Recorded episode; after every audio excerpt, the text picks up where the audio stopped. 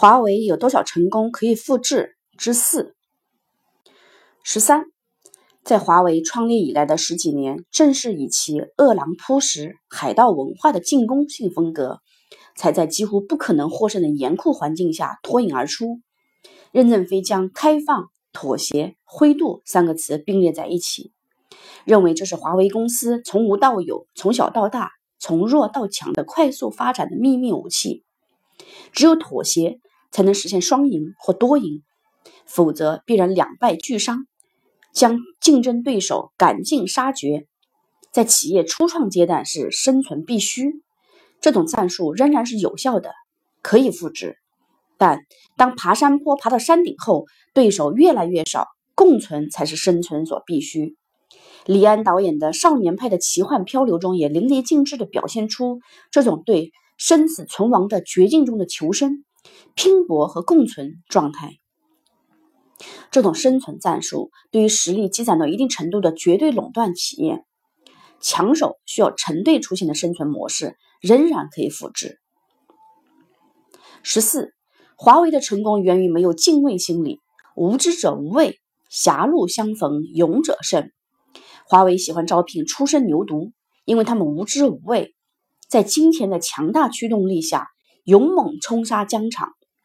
华为 HR 策略性的选拔农村家庭背景的孩子，由于他们能够吃苦耐劳，从学校刚刚毕业，热血青年，不计回报，大无畏的上前线冲锋上阵，勇猛沙场，对于华为打向全球边缘化、极地环境、危险市场是极大的优势。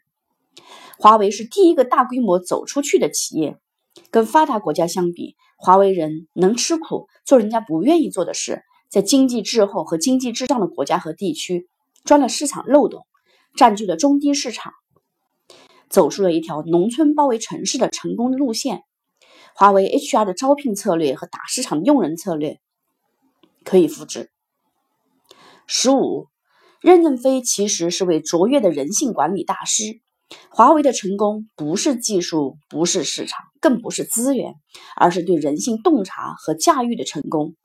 每一位华为人，只要有物质或精神，或者物质与精神并重追求的原动力，并认可多劳多得的华为价值观，无论有多少缺点或个性缺陷，都可以在华为找到施展才华的用武之道。任正非的哲学理念是渐变的，是与时俱进的。没有人能够知道任老板明天会萌生什么样的管理思想，任老板无法复制。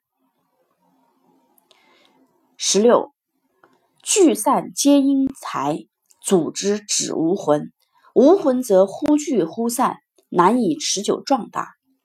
华为最核心的精神精神动力机制之一是吹大牛，坐而论道。人有多大胆，地有多大产。华为的主子愿景是如何产生的？吹牛论道，先是一个人讲，一群人将信将疑，反复的讲，少数人信了，持续的讲，更多人也信了。二十多年不厌其烦的讲，十多万人被卷进晕轮效应中，结果这个吹出来的牛或者愿景被演化成共同的组织情绪，而青年人的天性非常符合集体无意识哲学。任老板激励了一代又一代、一批又一批的热血青年。任总的特点是地图画的大大的，地图画好了，大部队全压上去。我们都向老板学到了这一点，用未来的希望之光凝聚大家，不是钱的问题。这种无形的精神力量，阿 Q 精神、胜利精神支撑着华为，无法复制。